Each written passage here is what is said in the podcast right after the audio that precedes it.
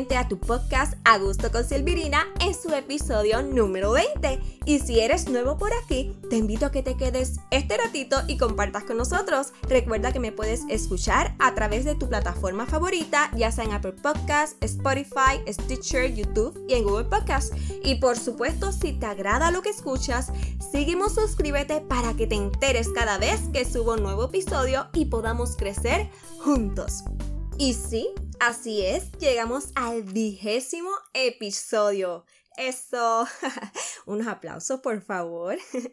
No sabes lo contenta que me siento por eso y lo motivada que estoy para continuar comunicándome contigo a través de esta plataforma por muchísimos episodios más. Pero bueno, vamos a lo que vinimos. Ok, como recordarás en el episodio pasado, me dediqué a explorar un poco sobre por qué hay personas que acostumbran bien, pero que bien a menudo, a estar pendiente de la vida de los demás y andan soltando veneno por ahí, criticando todo y a todos, lo cual era la parte del deja vivir. Así que si no has tenido la oportunidad de escuchar ese episodio, sería magnífico que lo hicieras, ya que ambos, tanto ese como el de hoy, guardan relación entre sí. Como adelanté la vez pasada, hoy me voy a dedicar a la otra cara de la moneda, o sea, al vive, porque son muchísimas las personas que sí le dan demasiada importancia a lo que los demás dicen de ellos. Y aunque es bueno tomar en consideración las críticas constructivas, es importante, primero, tomarlo según de quién venga y segundo, realmente saber distinguirlo de comentarios que nada abonan a nuestro crecimiento en general. ¿Cuántas veces te has topado con personas que comienzan a hacerte preguntas un tanto incómodas? Que si cuando te vas a casar, que si ya lo estás, entonces te cuestionan que para cuándo los hijos, o que si cuándo viene el próximo, o quizás te hacen comentarios de que si estás más llenita o gordito, que si más flaca o delgado, que para qué vas a estudiar esto, que mejor es esto otro, que para qué te cambias de trabajo, si donde estás estás bien. Bueno, y por ahí puedo seguir mencionándote unos cuantos posibles escenarios más. La cuestión es que, aunque a veces las personas no necesariamente lo hacen con malicia, sí puede resultar bastante incómodo e incluso puede provocar en algunos que se puedan sentir mal porque lo que piensen de ellos les importa mucho. Pero la realidad es que distintas personas podrán saber tu nombre, conocerte un poco, sin embargo, no necesariamente están al tanto de tu historia de lo que has vivido, ni han estado en tus zapatos para sentir y saber por lo que has pasado para tomar tus decisiones. Como leí hace poco, no esperes que los demás comprendan tu viaje, especialmente si nunca han tenido que recorrer tu camino. Mientras estuve preparándome para realizar este y el episodio anterior, encontré que hay una serie de filtros mentales que pueden ayudarnos para tener más claro lo que es importante o no de lo que nos dicen. Son como una especie de barreras mentales que si no las usamos puede que las ideas, opiniones poco saludables o pensamientos negativos y limitantes que escuchamos de otros puedan alterar la identidad que tenemos de nosotros mismos y por ende la autoestima. Además, según estudios realizados, nos pueden hacer más vulnerables a depresiones o hasta trastornos de ansiedad. Eso se escucha fuerte, pero así puede llegar a ser de perjudicial. Esos filtros son tres y el primero es preguntarte, ¿es verdad? ¿Es absolutamente cierto eso que dicen? El segundo es la bondad, o sea, que si es bueno para alguien eso que expresan. Mientras que el tercero es la necesidad. Preguntarte si es necesario hacerme saber eso que tanto te inquieta. Así que si no es verdad, ni bueno, ni necesario, sería excelente no tomar en cuenta ese comentario.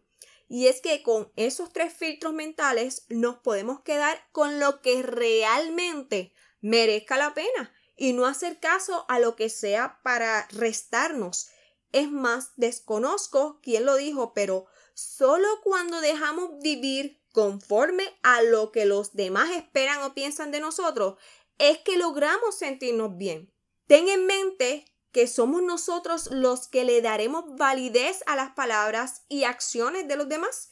Así que estos filtros que acabo de mencionar te pueden ayudarte para separar lo que es constructivo y lo que no.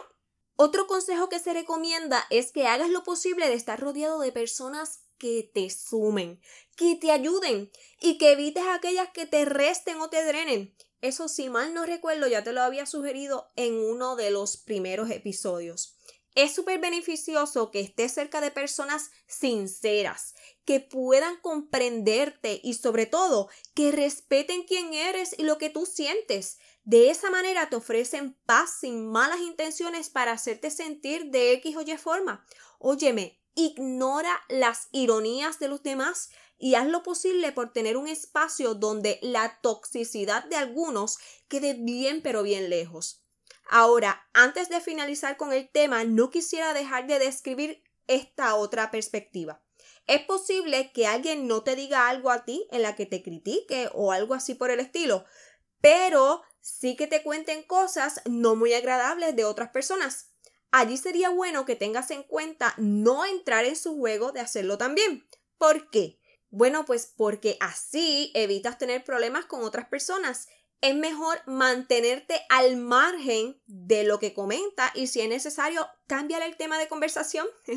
al decirte esto, recuerdo haber estado presente en conversaciones en las que notaba cuando alguien quería hablar de otro y esta tercera persona le daba la vuelta al asunto y terminaba hablándole de algo totalmente distinto.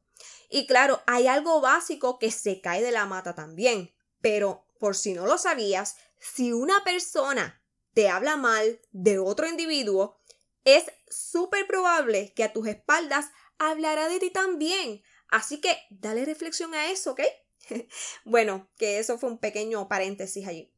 Nada, volviendo a lo que decía al inicio, sí quería que de todo esto que te he hablado entre este episodio y el anterior, es que por lo menos te lleves este pensamiento. Que tan infeliz es el que siempre está hallando críticas en todos como el que está todo el tiempo preocupado por lo que piensan los demás de ellos.